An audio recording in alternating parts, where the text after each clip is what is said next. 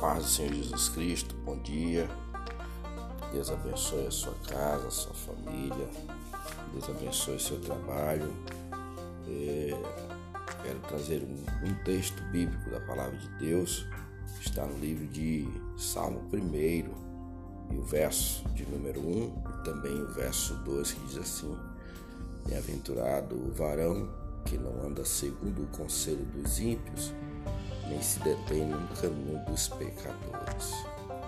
Com essas palavras, eu quero motivar a você a ter muito cuidado com quem você vai andar, ter muito cuidado com quem você é, se direciona os seus passos, os seus caminhos.